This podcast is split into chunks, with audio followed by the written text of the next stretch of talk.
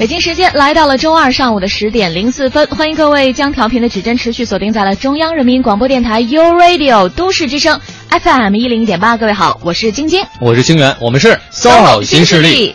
在周二第一个小时职场话题的时间里呢，我们今天要跟各位聊一聊啊，如何突破职业瓶颈的问题。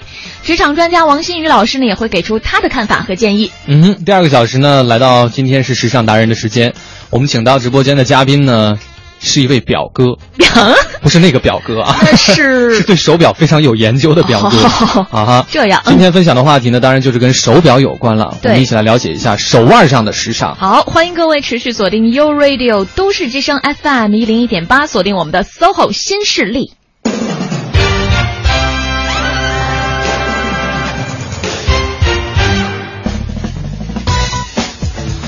好，到了周二的这个时间呢，当然大家非常期待的王新宇老师又做客到了直播间当中了。今天呢，要来跟我们分享的这个职场话题呢，嗯嗯，怎么讲？我觉得应该说是每个人或多或少都会遇到的一些问题。呃，我坦白说啊，我上周的时候好像有那么几天，嗯，我自己感觉有这样的感觉，就是自己情绪很低落。情绪低落的原因就是源自于。工作当中，我觉得自己认为好像遇到了一些难以突破的瓶颈。你是觉得工作当中的一些问题？对，我就是想说，不是因为不是你个人情绪影响到了工作的问题。对对对对对。啊，就是今天要来聊的这个事情呢，就是说大家在工作了一段时间之后，有可能会出现的一些麻木不仁的问题。我真的不是麻木不仁了 啊！我当时就是觉得我们的节目可以更好。嗯。必须要有一个小小的提升和这个，让它更加的精致。对，那你现在怎么就没有这样的？太强，现在就没有这样的想法了。所以最后突破这个问题的关键就是说放低自己的心理预期吗？也不是啊，那是经过了听友见面会之后呢，就听友又重新燃起了我的热情。哦，说白了，你就是觉得做节目有点孤独。对，不满足于身边只有一个搭档。是，好，我们接下来呢就请出。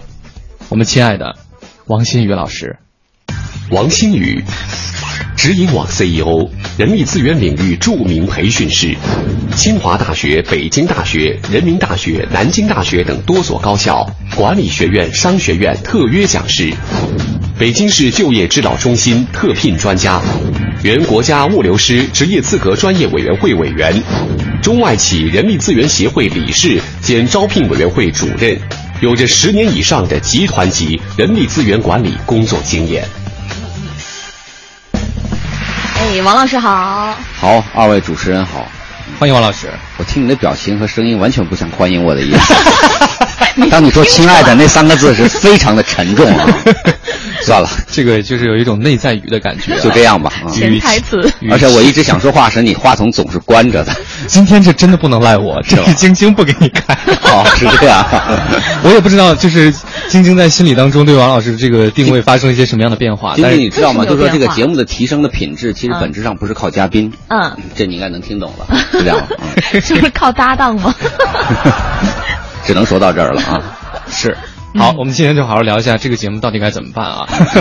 呃，今天这一期节目的这个主题呢，其实应该是源自于王老师前一段时间也是自己挺有感触的一个事儿哈。嗯嗯，对，啥事儿来着？啥？所以开始的时候要请王老师讲故事。对，王老师有感触的事儿太多了。对，自己要讲的故事已经忘记到底讲哪一个。没有，主要是半年前给你们的题材，你们一直都不用，我都忘了是啥故事了。半年前我们还不认识呢。是讲的就是一个人在一个环境当中待的久了，他可能呢会慢慢变得不那么敏感。嗯，是这块呢是这样，就是呃，实际上这个感受并不是说前两个礼拜有的啊。嗯，一个是从我出来创业以后，还有一个这些年上课感受特别深。就有的时候你会发现，比如说同样的一波年轻人，都是三十岁左右哈。当然，清源对你来讲是老同志了哈。嗯，三十岁还行吧。三十岁左右。别看我。你会发现，他们毕业以后在不同的环境中工作，也就是八年左右。嗯，有一批人身上依然充洋溢着活力和激情，有一批人就已经暮气沉沉了。嗯，然后暮气沉沉的这批人呢，你会发现他们内心有没有一些潜在的小骚动呢？有，嗯，有。但是为什么会到了这样的结果呢？啊，其实背后其实是挺值得探讨的一个原因。嗯，公司本身、行业本身都有影响。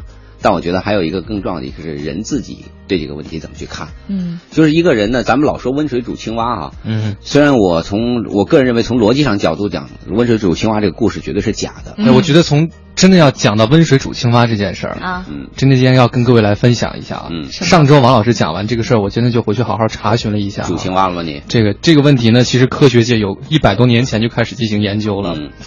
从这个逻辑上来讲啊，我们一般讲这个故事说，那你要把青蛙直接放到热水当中去，它会跳出来。对。然后如果放到温水当中，慢慢加温，对它就会跳不出来，这就会。它觉得还挺舒服的，开始。嗯。对，但是呢，从。这个现实的逻辑来看，它应该是跳到热水当中没有机会跳出来的，是这样，就被烫死了。对，可能但是有有分歧的在第二部分，嗯哼，就是温水煮青蛙，它到底是会随着温度升高它难受它跳出来呢，还是说它就是不会感觉得到？肯定会跳出来。对，但这个啊，就是在理论当中实践的时候，最重要的是那个加热的速率。对啊，你一万年把它加开，当然可以了。对，有一个实验大致是。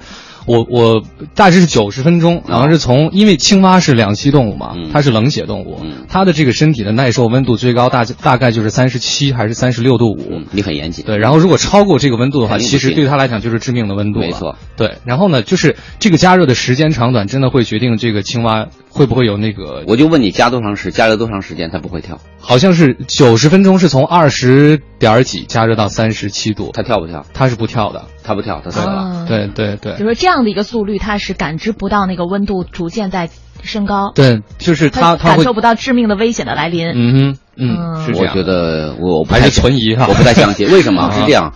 就是生物界不同的物种，它对于热和冷的承受程程度是经过这么多年的这种遗传，嗯，和自然选择出来的结果。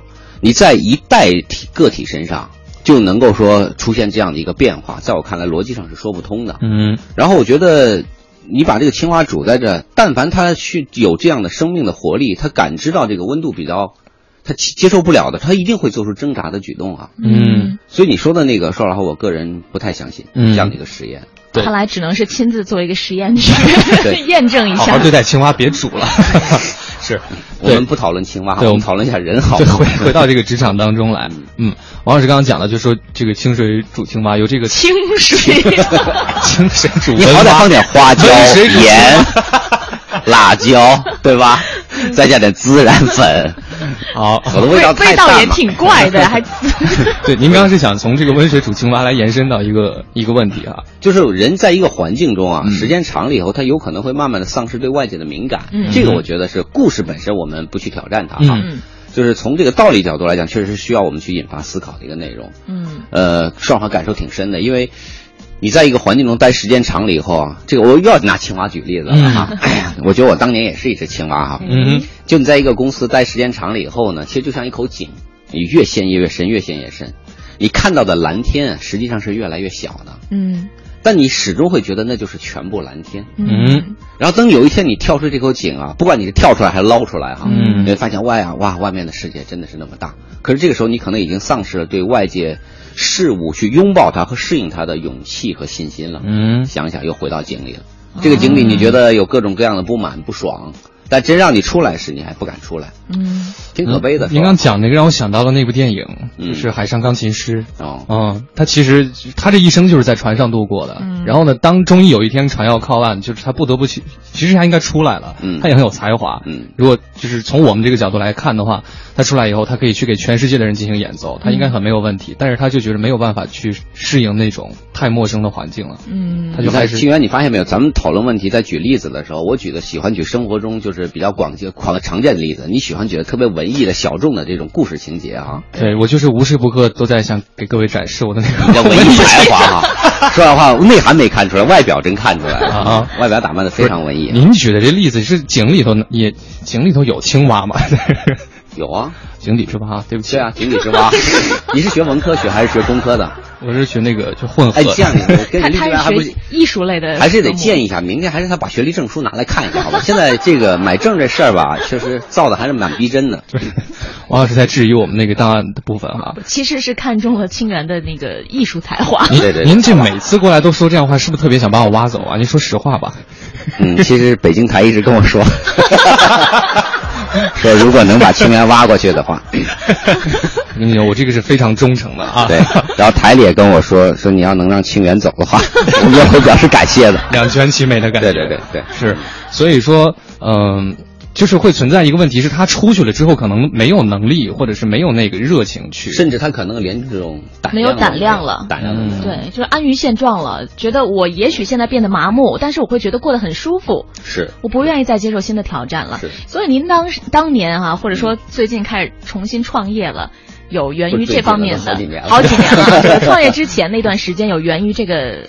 因素吗？考虑呃，其实没有。我觉得我我的创业情况跟这不太一样。我是一个理想主义者。嗯，我老觉得在这个环境中，如果不能给我我想要的这种理想的话，我一定会选择离开。嗯，因为工作呢，我记得节目中以前好像讲过，工作其实在我看来，所有人工作就图两件事儿。嗯，一个是挣钱。嗯，一个是开心。嗯，我说的开心不要简单理解为只是哎这个环境好啊，就你能实现自己人生目标也是种开心嘛，对吧？对，无非这两大事儿。这俩事儿如果一件都不能满足你的话，你留在这的意义有多大？因为当时我觉得，第一不挣钱，第二不开心。嗯，我说不挣钱，就是从我自己的投入来讲，我觉得投入产出不合理。嗯啊，然后开心也做不到，那留着没有意义。痛苦指数比较高的时候，这个选择就很自然了。嗯，所以我可能跟很多人不太一样，就我的。这个离开公司的决定，呃，其实想是想了很长时间，但下决定到离开非常的痛快，没有任何的犹豫和迟疑。嗯，然后我身边有很多朋友发现，他们这个过程中纠结，就像拉抽屉一样，一会儿拉进放进去，一会儿拉出来，一会儿放进去，一会儿拉出来，遇到了好几次这样的情况。我身边的朋友哈，嗯，就是这个不是说靠外界能告诉才能解决，因为有时候我也会跟他讲，他们会跟我聊嘛，说你看这我真要走了，这也干了十来年了，是吧？短一点的五六年，长一点的十几年了，这行不行啊？我说这有什么不行的？你关键你想明白，你出来能做什么？你把外面机会找好，对吧？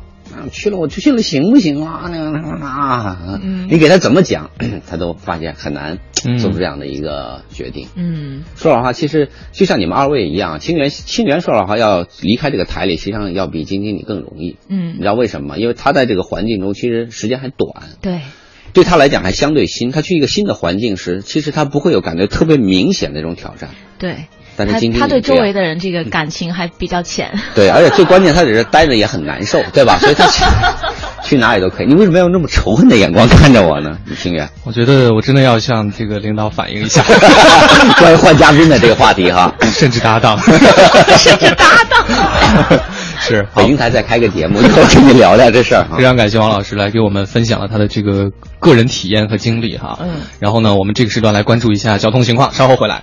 穿梭在都市之中，听京城快意之事。广汽本田携手都市之声，与您分享交通服务站，为生活加点油。一零一八交通服务站，欢迎各位锁定中央人民广播电台 u Radio 都市之声 FM 一零一点八，来关注这一时段的交通服务站。西二环天宁寺桥的南向北方向外侧车道事故，后车呢请注意避让。蔡湖营桥南向北的中间车道事故呢已经清开了，后车呃后车后方的交通正在恢复当中。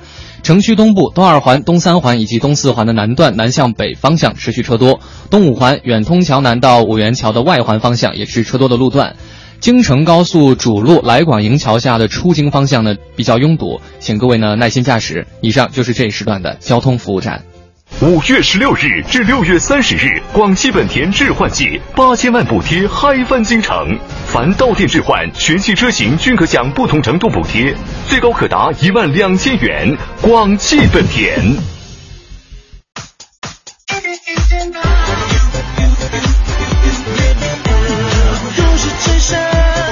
生活听我的 FM。起步，请扶稳坐好。绿色出行，有你有我。我们是三六八路公交全体司乘人员，在都市之声，感谢您选择绿色交通，保护环境从我做起。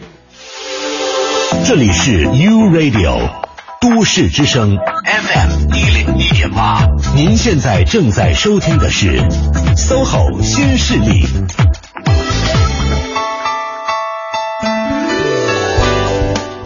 北京时间的十点十九分，欢迎各位继续回到中央人民广播电台 u Radio 都市之声 FM 一零一点八，我是清源。大家好，我是晶晶，我们是搜好新势力。今天在周二的第一个小时迎来的职场专家是我们的老朋友王新宇老师。大家好，我是王新宇。嗯，欢迎王老师。是。分享的这个话题，其实，在很多朋友的这个工作当中，经常也不是说经常吧，就是对很多人来讲，或多或少都有过这样的感受。嗯哼，职业瓶颈期，突然间就觉得对周围的一切丧失了激情。对，我觉得王老师，您讲的这个其实是不是一个，就是站在一个比较长的这个时间上来看的，它并不是那个阶段性的瓶颈。呃，阶段性呢是属于另外一个，我们称之为叫职业倦怠期。嗯，这个在职业发展中，两个概念不完全一样。嗯，职业倦怠期呢，其实所有人都会出现。我怀疑晶晶可能已经出现了，嗯，因为职业倦怠期是一个人做一项工作，通常三到五年左右，嗯，会出现。哎，你不是做了十年了吗？我有这么老吗？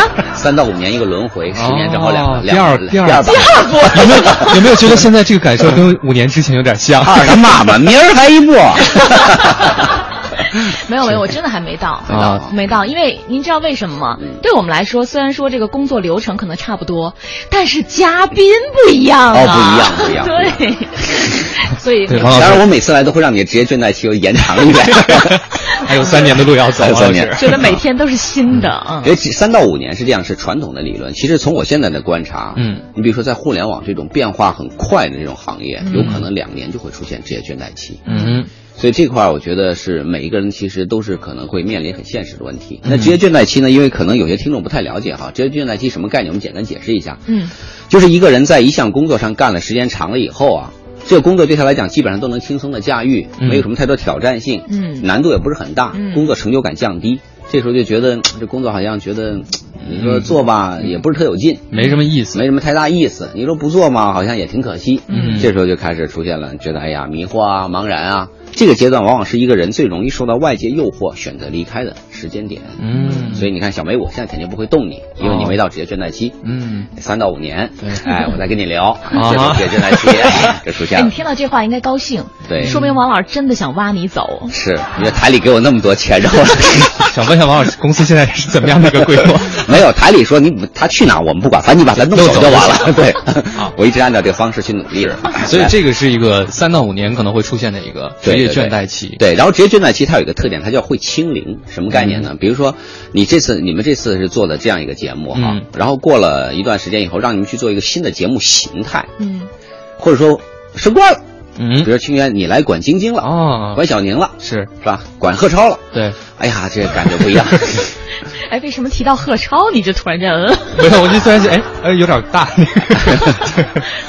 老老那个管老同志其实挺难的，挺挑战的，你要知道，因为贺超比你年龄大多了嘛，对吧？就是我们再去看说这种工作的变化，它一定会给带来人的新鲜感，这个时就清零了，嗯，职业倦怠期要重新开始计算了，嗯，再来一波三到五年，哦，是这样，对，所以在职场中说。如果你希望自己能够顺利的度过职职业倦怠期，其实你的老板很重要。就你老板是不是给你个机会？你比如说你们俩都是做主持人哈，主持人其实按道理来讲也是容易出现职业倦怠期的。嗯，但你们这个领域呢，相对别的行业可能会好一点，在哪？因为主持人这个行业呀。很多人是因为兴趣来做，对，因为喜欢、热爱、热爱，嗯，所以这就使得他职业倦怠期的出现时间会要更长。嗯，我们大多数人做工作不是因为喜欢他，也烦也谈不上烦，嗯，咱就做呗，养家糊口的一个是营生，对吧？是，所以他三到五年容易出现。当你特别喜欢这件事情的时候，这职业倦怠期就不容易出现。嗯，所以你们俩在这个问题上其实不用特别的担心。嗯，但如果说真的会有可能出现，比如说我是你们俩的领导，那就需要安排你们的节目内容或形态有一些变化，嗯，甚至包括让你做另外一个节目，对吧？清源白天。节目做法，那就夜里吧两点到四点的节目，对吧？做个三年五年的，对吧？等倦怠以后，做了凌晨四点到六点钟的节目，对吧？这你又重新开始了。是，好，别哭，好吧，心愿。谢王老师，举举个例子而已啊。您真的是越来越心狠手辣了。但是职业倦怠期这个呢，我觉得对每个人来说，其实遇到这种情况的时候，我想给大家一个建议哈，不要在这个时候轻易做出换工作的决定哦，因为这个时候是属于不太容易理性思考的。但您刚刚讲到，这个时候恰恰又是容易产生这样对对对，就是你的情感的因素很容易促使你下这个决定。嗯，但反过来讲，这个可能还真不是一个最好的时机。嗯，对你的职业人生成长来讲，嗯，所以像前面讲了那么多玩笑的话，但最后就是说，在这个点上，想给大家建议是在这种情绪状态下，千万不要。不要轻易做出换工作的决定，这个很重要。嗯啊，我又是想到了一个不恰当的比方，谁？就是常常常说呢，不要在夜晚的时候呢做这做一些决定，就是。所以我告诉你，你很适合四点到六点的节目嘛？你不承不承认？或者是什么阴天呢？下雨天的时候？这个没听说吧？不是，也不要做情感方面的决定，容易被雷劈是吗？这个这个这个道理其实应该就是说，在那个时候，你可能情感会作为一种主导，情绪会主导，它会使你不客观、不理智。对啊，嗯。那您回答我们今天一开始讲的这个，可能不是三五年，嗯，它是一个更长的时间会出现的这个。对，所以这个呢，我觉得是这样，想给大家也有另外一个建议，就时刻还要保持一些自己在职场上的这种激情，嗯，然后对外界的事物呢，需要有一些敏感，嗯。因为职业本身有的时候他不给你太多的机会去接触外面的东西。嗯，说实话，你们这个还算好了。对，真的，真的还算好，因为你们接触的人真是林子大，什么鸟都有，对吧？咱不说这个鸟是坏鸟，但是各种品种的奇葩的鸟，你们肯定都见过，嗯，对吧？这是第一个。嗯，第二个呢，你们又要要做这个节目，所以你们会看大量的这种素材，这个素材是各个行业都有，没错。然后呢，领导觉得你们光坐在屋里不行，又给你们扔了出去，对吧？你周末做这个节目，今天正好那天我开车我还听见了你们俩做的那个节目，旅游的嘛，啊，对对对，是门头沟还是哪儿来着？呃，哪儿都有。我们大概那三天采访了二十多组嘉宾，我听的可能是个门头沟的那个嘉宾哈。听你们的意思，好像是不是在台里，在外面？对对吧？在国家会议中心。会议中心哈，你看，哎，正好开车经过呢，当时哈，真不知道啊。就是你看，你给你们改变了这种环境，这个时候你们的工作本身又能够给你们带来很多新鲜的信息，嗯，所以这个对外界的敏感性其实依然保持。这这种职业其实不多，说老实话，嗯，有好多职业就每天在这个屋里坐着，看看材料，按照自己的工作流程按部就班，时间长了以后。对外界的敏感性就没有了，嗯，挺可惜的，嗯，有的时候会丧失掉一些机会，因为你在自己的工作中，咱们就说的更具体一点，你要想创新，这个源泉来自于哪？仅仅来自于你看到的眼前这些事物吗？是不够的，是需要外面刺因素的刺激，嗯，和启发的，嗯，所以这一点上，我觉得是也是给很多听众朋友的建议吧，嗯，那当大家遇到这样的困扰的时候，怎么办呢？就是。比如说，从刚才您讲到了哈，可能从时间上来说，这个大家面对这样的问题的存在，这个是正常的。你首先内心不用太恐慌，但是那我要是想从工作环境上来说，我是改变一个自己工作的环境，我是换一个单位好，还是说我干脆彻底换一个行业？别别别别，求你了，金玲，这样不合适，这个 这太不理智了，是吧？对对对，跟老公吵架说，我换个老公，这活不能干啊。嗯，就我特别特别在这方面做的特别好，是吧？什么意思？就是你吵架就换？不是，就是吵架的时候，我绝对不允许自己说那些特别严重后果的气话。是不允许你自己说，还不允许他说，不允许我自己说 啊，是这样哈。嗯，就我会先提醒一下自己，就有些话太伤人了，说出口了，其实就会造成难以弥补的这种伤害。嗯，所以这个时候，其实你会发现啊，就是从沟通的角度来讲，这个时候沟通的效果是最差的。嗯，以后有时间给大家讲讲，人在不同的心理状态下，对外界事物的接受程度是有明显差异的。你在这种情况下，无论是做的决定也好，沟通也好，其实。从事后回头看，你可能都会产生后悔。嗯，所以刚才我们回过头讲，就是不爽了，别轻易换工作。嗯，也别轻易换单位。嗯，呃，这个时候在工作中找点新鲜的刺激。嗯，什么叫新鲜刺激呢？你去琢磨琢磨，这活啊，有没有可能会有一些你过去忽略，但是有可能去提升和改进的地方？嗯，就你把目光聚焦于工作本身。嗯，然后让这工作给你带来新的成就感。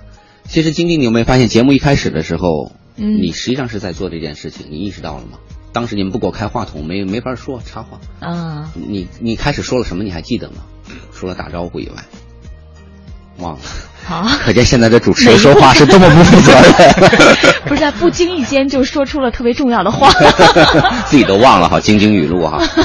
你说的就是上礼拜你有几天也感觉不太好，哦，您说这一段对对。然后呢，是你当时是怎么想的？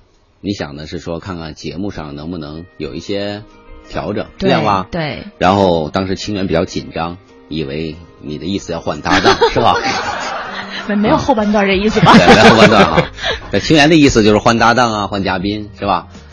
不管说用什么方式，你会发现这个聚焦在哪儿啊？是聚焦于工作本身。对。就我能不能从这个工作中找到新鲜的东西，让我哎找到快乐。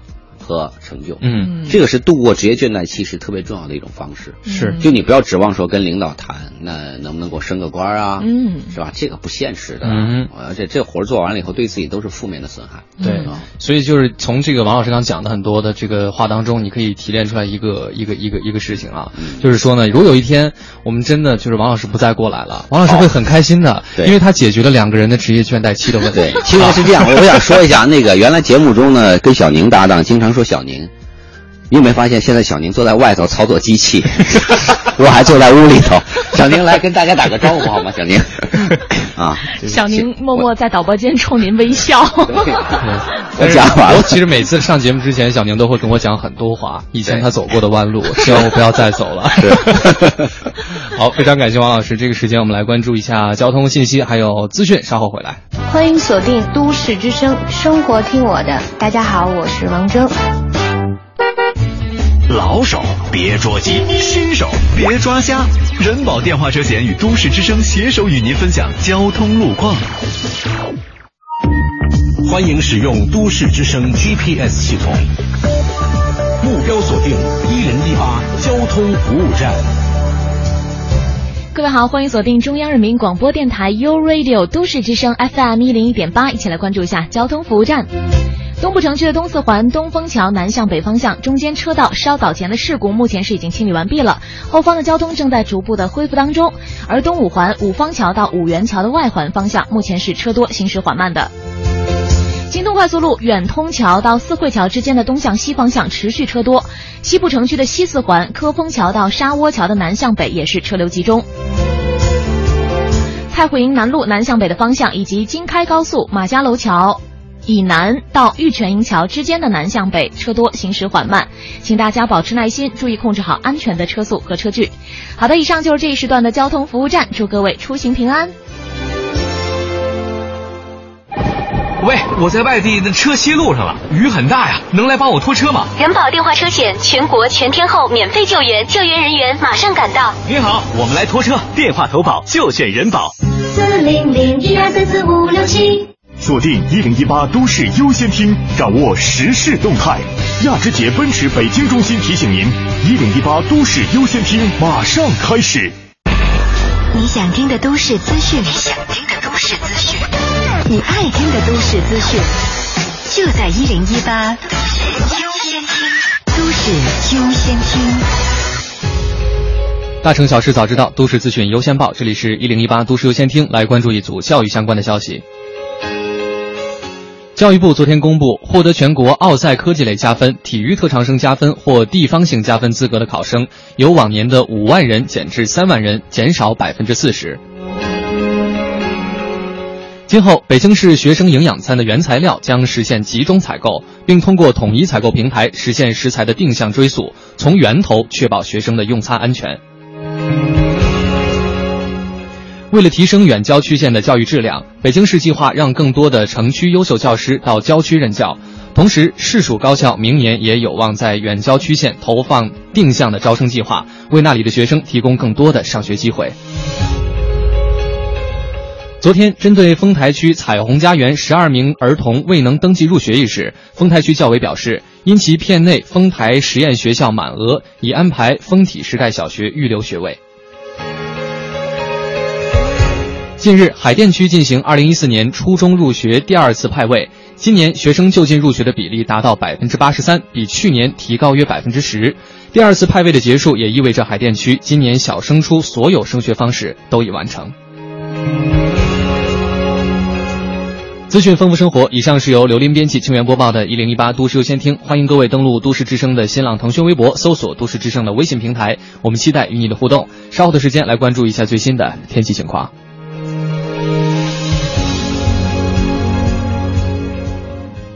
只要你拥有一颗奔驰的心，机会就在这里，你触手可及。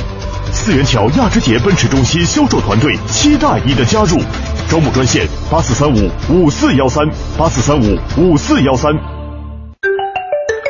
晴天，阴天，雨天，都市之声，天天陪你。一零一八气象服务站。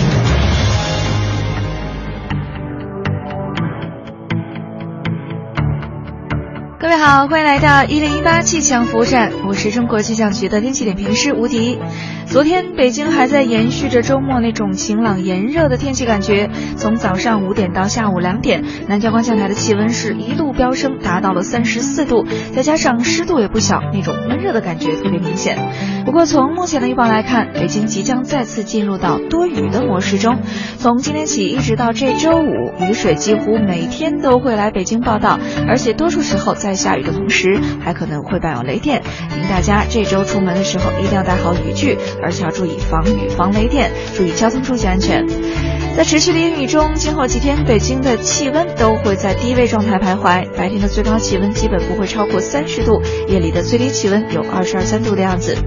来关注其他国际大都市的天气情况。今天白天，首尔、曼谷、新加坡和吉隆坡都会下雨，其中新加坡有中雨，其他地方以小雨为主。在雨雪中，首尔的最高气温有三十一度，曼谷三十五度，新加坡和吉隆坡都会在二十九度左右。那北京今天呢，会是大雨转中雨的天气，最高气温也会有二十九度。以上是由无敌在中国气象局给您发回的最新气象信息，祝各位一天好心情，我们再会。实现梦想，歌声传情。中央人民广播电台倾情奉献《中国梦》主题新创作歌曲展播。祝福祖国，天耀中华。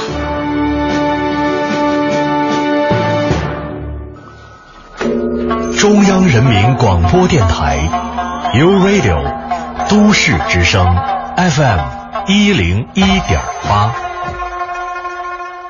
繁忙的都市需要音乐陪伴着十里长街，平凡的生活，听听我的广播，每天有很多颜色。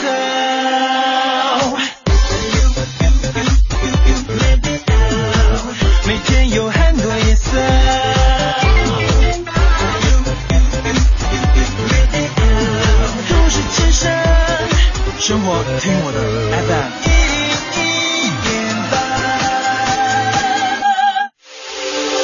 这里是 U Radio 都市之声 FM 一零一点八，您现在正在收听的是 SOHO 新势力。好的，北京时间来到了十点三十七分，欢迎各位持续锁定我们的频率。您听到的声音依然是来自于中央人民广播电台 u Radio 都市之声 FM 一零一点八。各位好，我是晶晶，我是清源，我们是 SOHO 新势力。想当 SOHO 新势力真的挺难的。怎么了？就是我觉得你看别人做节目哈，就是聊一聊这个生活啊，吃喝玩乐啊，就算了。嗯。分享的一些情感问题也就罢了。我们呢，每回都要分享自己的这个职业心理过程，还要被分析。对，然后还要冒着领导可能在听的风险。领导确实是在听。所以非常感谢王老师，让我们迅速成长。嗯，欢迎王新宇老师。好，大家好，我是王新宇。嗯，你刚才这个逻辑过程，我觉得听得很怪异。嗯嗯，不像是谢谢我啊，真的。我觉得这个人像不像这事儿不用再说了，好吧？大家一听就知道。好吧。好，呃，今天呢，王新王老师过来给我们来分享的是有关于一个人在职场，应该说同一个环境当中哈，待的时间很长了之后，嗯，会容易出现的一些问题，比如说对事物失去敏感度，嗯，然后呢，丧失激情，对，思维僵化，对，然后呢，由这个我们也讲到了，可能在三五年的时候会出现一个职业倦怠期，对，但是我们继续回到这个比较长时间，因为您一开始讲到了，就是说。像您当年就是从这个公司里给别人，算就算是给别人打工吧，然后出来现在自己创业。对，对您来讲，当时不是一个特别纠结的过程，但是就对您身边的朋友来说，大部分人来说，应该是非常纠结的一个一个选择。对，我不纠结的原因跟价值观有关系。嗯，因为在我的价值观中，会把工作和事业放在非常高的一个地位。嗯哼，所以当我觉得这个人生的时间效率很低的时候，我内心痛苦指数很高。嗯，因此他这个选择他就不痛苦。对，我就由此我想问一下，其实是不是也是分人？比如说，大家也许可能工作，比如说十年，都会出现这样的一个一个一个心理状态，对，一个这样的一个一个职场的一个状态。但是，是不是你要看根据你自己，你是适合那种？可能需要换一个环境出来创业的人，你或者另外一种人就是，那你要通过怎么样方式认识自己？其实你不适合，你就是想办法调整自己，在这个环境当中待下去。是，嗯，其实是这样，就是环境对一个人的改变也蛮大。两条哈，第一是跟人的本心本性有关，第二环境对人改变很大。你们想想，你们做节目的嘉宾里有有我这种背景的人吗？很罕见的。你们觉得我，你们看得出我原来是在国有企业管干部的人吗？哦，真的啊！啊，相当于公司的组织部的常务副部长。嗯，按道理这这样的人是不苟言笑，嗯，很少表达自己的意见，这是职业的需要。嗯，你看我这样的很罕见嘛。嗯，那我在公司也是该装也得装啊，这这出来了可以说说。所以您每周来我们这儿是寻求放松是吗？我说的五五六年以前的事儿，现在不至于。现在我天天都很放松啊。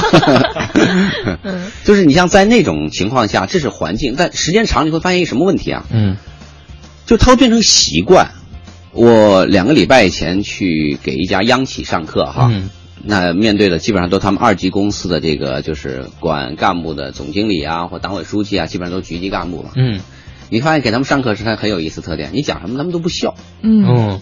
目光茫然而呆滞的看着你，嗯，我说反应。这个时候，您您心里头应该不是很高兴吧？就是有有一种没反馈的感觉。我我习惯了，我后来逗他们，我说看你们的眼光跟我原来同事一样一样的，目光茫然而呆滞，偶尔贱货一轮，表明你还是个活物，他们哄笑，开个玩笑嘛，活跃一下气氛哈。是，但你会发现真的很相似，嗯，因为他们的平均年龄都已经大概在四十五岁左右了，嗯，这么长时间的工作，他会知道在。在这种所谓的公开环境中，一个人是不要太轻易的流露自己的情绪和想法的。嗯，这是职业本身决定的。嗯，所以时间长了以后，你会发现他们给人的感觉就是相对比较木讷，但不代表他的思想木讷，那是两码事儿啊。嗯，然后他会延迟的延续到他另外一个行动是什么？他的关注点啊，慢慢的都是聚焦于公司这些内部的事物本身。公司以外的世界，他们的关注会降低。嗯，这个其实就是一个很大的问题产生了。嗯，我在很多国有企业，特别是央企啊，上课。这点感受挺深的，嗯嗯，好多人就是两点一线，单位加单位加单位加。有时上课我发现我给他们举一些例子，其实我并不是很八卦，我说看这种娱乐节目的很多的人，有时讲一些这个，就是我觉得我要能知道，应该很多人都会知道，因为我也就看看头条那些东西，谁往下没完没了点啊？嗯，发现你他们没听说过，都不知道。啊，连人都没听说过，这个我听了我就很郁闷。上课这例子就废掉了嘛，本来我是引没有共鸣，对，通过这事 还准备了这个。对。通过这个事件往下延伸嘛，但你看我在你们俩面前就从来不举八卦这个领域的例子，为什么？因为知道我们你们知道的多多，我确实没法聊这个，扬长避短是这样的啊。啊，是。因因此回过头讲，就是说这个环境啊会对人改变很大，嗯，那么人的本性的东西能不能改呢？能改，非常难，非常难，所以就是提醒大家，在这环境中，环境慢慢改变你，说要给自己这样一个意识，嗯，就像刚才晶晶讲的，哎，这段时间这节目做的，哎呀，好像有点疲了。那我有没有办法让这节目能够品质有提高，在什么地方能有些质量上的提升？嗯，你把聚焦呃这种注意力关注到这个点的时候，接下去去思考说怎么样提升？那我得听听别人的节目吧。嗯，你看你的时光视野就开始朝外了。真的，工作也是一样的。那我得看看别人怎么做。嗯，这个视野，然后你就会发现，你可能还跟别人交流，比如说跟北京台的交流啊。天津台交流啊！天哪，您说出了我上周的啊所有的工作动向。河南台呀，对吧？然后过两天，听听晶晶就被挖到河南台做节目了。再见，让你高兴成这样啊！我觉得这个是非常重要的，它能够去拓展你的视野，让你始终保持一种活力的很好的方法。嗯嗯，就是视视野还是要广，对，是。嗯，但我身边有一个这样的例子，我正好今天有这个机会请教一下您，带他来问一下您。这个朋友呢，他在一个同一个单位工作了十年，真的有十年的时间。嗯，但是他又认为他所掌握的这种工作技能还是比较专注于某一个领域的，就是跨行业他肯定没想过。嗯，所以他就在想，我是不是应该换一个工作单位？但是让他犹豫的点在哪儿呢？换了一个工作单位之后，岗位上不会发生太大的变化。嗯，他就在想，这样做到底是对于激发自己的工作热情有没有帮助？嗯，值不值得这样去做？好问题啊，请教不敢说，谈一下我的看法啊。嗯，先想明白，他是到了非换不可的阶段吗？他自己就感觉在这儿就待得很舒服，比如说有有一些琐碎的工作也可以让别人来做了，嗯，但是呢，自己就唉就觉得没有意思，就是他有那种不开心的感觉。嗯，但是谁工作百分之百都开心啊？清源，你该百分之百开心？超开心！我跟你讲，这句话领导没听见。你看我每次来你就不开心，嗯对吧？对对对，能感 能感觉出来吗？对吧？您走了以后，我又开心了嘛，对吧？你看，就一个人在工作中不可能百分之百都开心，所以。不开心本身是不是成为一个换工作的理由？这个我觉得很重要。很多人我觉得换工作是为什么我讲不理性？因为觉得该待着没劲。嗯，没到这个阶段，这是第一点。第二点，或者他他也不是不开心，就是会觉得说，也许我再待五年，我还是这样。好了，这是第二个问题了。就一个人换工作有两类，一个类是主动换，一类是被动换。我们刚刚讨论的是被动换。嗯，将来主动换，那他换工作图什么呀？我们说的庸俗一点哈，图升官啊，还是图发财啊？嗯，是吧？还是图别的，就是说的庸俗一点。那他内心里的世界里追求的是什么？我不太了解。那接下来他就比较，换了一个新的工作以后，能不能给他带来这种成就的满足？嗯，如果发现不能，那他换的意义在哪儿呢？仅仅是为了改变环境，让自己觉得有一些新鲜感吗？那我觉得这种方式就不理性了。嗯，所以但我不了解这个人，所以我觉得就实际上第一个问题不用讨论了，因为看明白了，不是说。干的不好被迫走，嗯，那接下来就是关键是第二个问题，他换工作图什么？嗯，所以如果有一天清源真的是外面有人找你去北京台做节目，或者比如说凤凰卫视做节目，其实你也要想这个问题，那我去呢，我图的是什么？是升官，是发财，是所谓的有自己的一个平台的一个机会。那么我跟中央台比是吧？有多大的差别？嗯，同时你别忘了，还有另外一个很大的风险在于什么呢？就是你在这是大家熟悉和信任你的，嗯，你去了那边，所有人都不熟悉你。信任也谈不上，嗯，你要建立这个熟悉和信任是需要时间的，对，风险增加了，嗯，所以看起来可能收入增加了百分之十或十五，其他没什么变化，那你值不值得为这个十五的收入增加去冒这个风险？嗯，这问题要想明白。但如果他是被挖走的呢？那就不一样了吧？不挖走也一样的，挖只是一个渠道，嗯哼，就是挖的概念是说你是坐在那儿，我把你请出来的，还是你自己出来的，主动出来，这是区别而已。嗯，挖也挖的人也要去那边也要想，就是我。图什么？到这边能不能得到？但至少你会感觉说有人是支持我的，因为他是看到了我的好，所以才要让我去，就不会是那种比如说自己找上门去的那种要所有全部。哦，不是不是，一看你们俩就 一看你晶晶没被猎头挖过哈。没有，真的没有。做了节目我跟你聊聊，我也做猎头业务，做下节目跟你聊聊。首先从猎头的角度来讲，猎头是因为它是一个逐利的行为啊。就虽然我做这个，咱们理性的分析，它是逐利行为。我把你从一个单位卖到另外一个单位，会挖过去的时候，因为我是能收到钱的嘛。嗯，这个动词用的好恐怖啊！卖到另一个单位。好吧，啊，请，这尊佛你请多少钱请的是吧？你看把你请过去的时候，我是能收到钱。嗯，所以我一定想办法会力劝你去接受这个工作。这个时候我一定会给你讲你适合的地方，对吧？那你听到的正面的，只讲利不讲弊。大部分猎头是这样，我不一样，我因为我是会有时会聊完了以后，我认为你不适合，会明确告诉你，请你放弃。我说我不会推你的，因为我觉得这东西从长远来讲是一个要做的是三赢而不是三输的结果，对吧？但是这个行业特点不讨论它了。接下来呢，我跟那边企业怎么说？比如说清源是那企业老板，那我会跟说梅总啊。哎，这个女士很不错，嗯，那我肯定讲优点，不会讲缺点，是这样吧？嗯，然后他见你的时候，他因为有这职位需求，所以他看你的时候，首先他也会看你的长处在哪，对吧？给你反馈是长处，一定会反馈到。你发现几个角度来看，你接收的信息都是，哎，我还是 OK 的，我觉得不错啊，嗯，其实未必如此啊，嗯啊，所以我们在看这个，就是猎头在挖你的时候，他给，特别是现在有很多不负责任的猎头啊。他并不告诉你说这个公司哪些地方不好，他不跟你说，嗯，他只能跟他只是跟你说那公司多好，多好，多好，多好，嗯，你多不错，不错，不错。然后跟那个用人单位也是，梅总啊，那个谁谁多好，多好，多好，多好。然后他的不好他也不说，甚至帮着晶晶去造假，这我见过有的猎头公司啊。对，所以双方建立的印象全部都是片面的，就是对啊，不完整嘛。然后我把晶晶弄到你那儿去之后拿钱，对吧？我拿钱。他就是力求促成这一对，这是为什么现在做猎头好多被人看不起的原因。嗯哼，我不骗你们，真的，一听猎头电话有好多人。资深候选人会挂掉，听声音他觉得你太年轻。嗯嗯嗯。好，我们下星期一的时候请来了一个职业秀的嘉宾就是猎头顾问是吧？对，咨询顾问啊。对，下周一的时候可以好好聊聊啊。好，北京时间十点四十八分，抓紧来关注一段交通情况。繁华都市间，行云流水般穿行城市美景。北京金宝行邀您锁定都市之声交通服务站。一零一八交通服务站。欢迎各位锁定中央人民广播电台 u Radio 都市之声 FM 一零一点八，来关注这一时段的交通服务站。东四环南向北方向持续车多，行驶缓慢；东五环五方桥到五五元桥的外环方向也是车多路段；西四环科丰桥到沙窝桥的南向北方向车多；蔡湖营南路的南向北方向，京开高速马家楼桥南到玉泉营桥的南向北方向行驶缓慢。以上就是这一时段的交通服务站。创新体验，澎湃动感，BMW 感受完美2014携全系经典车型恭迎试驾，悦享纯粹驾驶乐趣，更有独特互动体验环节和全新纯电动 BMW i3，带您探究引领时代的汽车科技，感受 BMW 的独特魅力。详情即刻致电北京金宝行零幺零五八七二八八九九。二十岁的吴莫愁在中国好声音的舞台上带来这首《Price Tag》。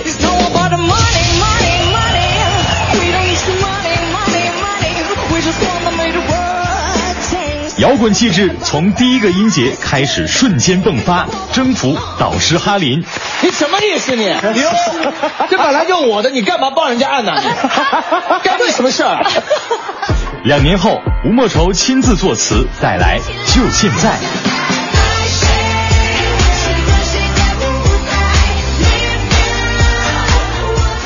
今晚八点，后海星光下 Live VIP，有请新锐歌手吴莫愁。热爱广播的你，想成为和他们一样的主播吗？在这里，给你展现自我的机会，在这里，给你实现梦想的舞台。美言美语就等谁来？请告诉我们各位朋友。教宇和王小宁。现场秀节目《后海星光下之娱乐 Live House》，各位好，我是 DJ 孙小贤。欢迎大家在热烈的掌声当中，请出石磊和梓潼，一起来到今天的节目里面。谢谢。只要你年龄在二十五岁以上，本科及以上学历，英语大学四级以上，就有机会加入我们。现在开始关注都市之声微信公众号 “I Want You” 主播选拔活动，请在 www 点 uradio 点 com 点 cn 下载报名表。连同六十秒自我介绍音频寄到指定邮箱 i want you at u radio 点 cc，就可以参与我们的选拔活动。在 FM 一零一点八，生活听我的，在 u radio 主播选拔活动，梦想听你的，I want you。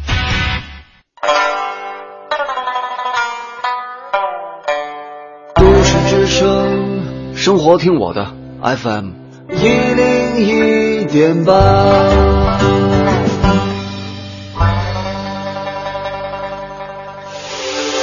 这里是 U Radio 都市之声 FM 一零一点八，您现在正在收听的是 SOHO 新势力。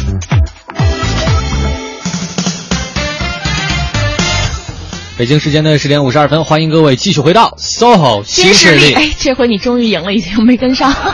不小心哈，我是星源，我是晶晶。嗯，我们的家结束的时候，你们说话的这个激情明显上来了。啊，因为马上就要开心了嘛。好，再次欢迎王新宇老师。不用欢迎，马上就要走了，欢送一下吧。好，欢送王新宇老师。好，谢谢啊。是，今天呢，王老师过来给我们分享的这个，我觉得对于可能。工作时间稍微长一点的朋友来讲，还是很有意义的。对，啊，晶晶啊啊，对，我觉得到了快要结束的时候，还是来给大家做一些那个指导性的建议吧。是，对，就是我听出来了，王老师是建议大家哈，当遇到这种情况的时候，别贸贸然的就选择跳槽啊、辞职啊，真的不是一个好的办法。是，可是如果我真的又，哎呀，没有人给我这样的机会来让我接触到一些新鲜的事物，刺激到我自己的话，怎么办呀？好，我问一下你，总有朋友吧？有有没有单位以外的朋友？有，对吧？那单位以外的朋友为什么不可以去跟他们去聊一聊呢？我为什么特地强调一下单位以外的朋友？嗯，因为有的时候你在职场中的一些困惑或倦怠啊。是跟你身边人和事有关系的。嗯，你跟公司里的朋友聊的时候，是不可避免会涉及到这些问题，这就有可能会产生一些对人的评价。嗯，从人际交往来讲，这么做有点风险，对，还建议这么做。有的时候你不太敢完全说实话。对啊，所以找一下就是公司以外的朋友，换句话讲，可能跟你不是在一个圈子里的朋友，跟他们交流交流。这个时候你就不用去谈说具体人名了嘛，就那个男主持人。其实咱们都知道是指情缘，对吧？然后对方呢一想男主人还有王小宁啊，是吧？郝迪啊，一想对吧？嗯，他也不知道指的是谁，所以他不存在对对方的伤害问题。嗯，但因为我们的目的不是评价人，是想遇到这种情况怎么解决嘛。嗯，所以我觉得找找身边的这样一些朋友，这是一个聊聊。第二个呢，我觉得还是可以找一些年龄大一点的人，你比如三十来岁的人去找找四十多岁的啊。五十来岁的，就他们可能有与你相类似的人生经历的人，他们去给你提一些讲讲他们的故事啊，听听他们的感受啊，还听听他们建议，其实帮助也蛮大的。因为我自己身边好多年轻人小朋友们，有时候也给他们去做一些这种职场上的建议嘛。那我我年轻的时候也有老同志跟我聊啊，嗯，我三十来岁的时候也有四十多岁同事跟我聊，对吧？现在五十多岁，那听听他们聊聊他们的人生经历，有时候挺感慨的。嗯，我记得我辞职之前，原来。我已经定了辞职了哈，告诉那个公司还不错的一个公司领导，老老同志，他去年退休吧，还今年退休忘了哈。他说：“行，我跟你说，早该走了。”他是个公司领导啊。他说：“我跟你讲，我要是年轻十几岁，因为那会儿敢讲是五十多了嘛。他说我要你在这个年龄，早走了。嗯，因为我跟他很熟嘛，认识很多年了，他非常了解我的性格和特点。嗯，所以他给我这建议，我觉得这话其实说老实话呢，先他内心里怎么想我不知道，但至少有一点他会。”坚定了你就是做这个选择的决心嘛，对对吧？觉得得到了一个比我有有经验阅历的人，对认同认同认同，就是这老同志沟通技巧蛮高的哈，他是不是真的是这么想的，是另说哈。但我想给大家讲，就是他们自己有他的人生经验，因为他也给我讲他的经历，就他三十多岁的时候，包括跟领导闹矛盾啊，提出辞职啊，或者领导怎么挽留啊，他基于什么考虑没有离开啊，讲了很多故事。我觉得其实这都是帮助我们去说更理性和冷静的思考自己职业选择是非常有效的一种借助的方式。嗯，还有第三个呢，如果有可能，我觉得有时候去网上看一下，别不用看那种所谓的名人传记哈，好多名人传记的水分其实还挺高的。看看什么呢？看看网上有一些类似的一些文章。嗯，换句话讲，就是其他的你不认识的有经验者的这样一些建议，对吧？还有第四个，如果这些都不行，那就在每礼拜二上午十点到十一点的时候，嗯，听一个。对吧？有一个晶晶和一个姓王的人主持一个节目。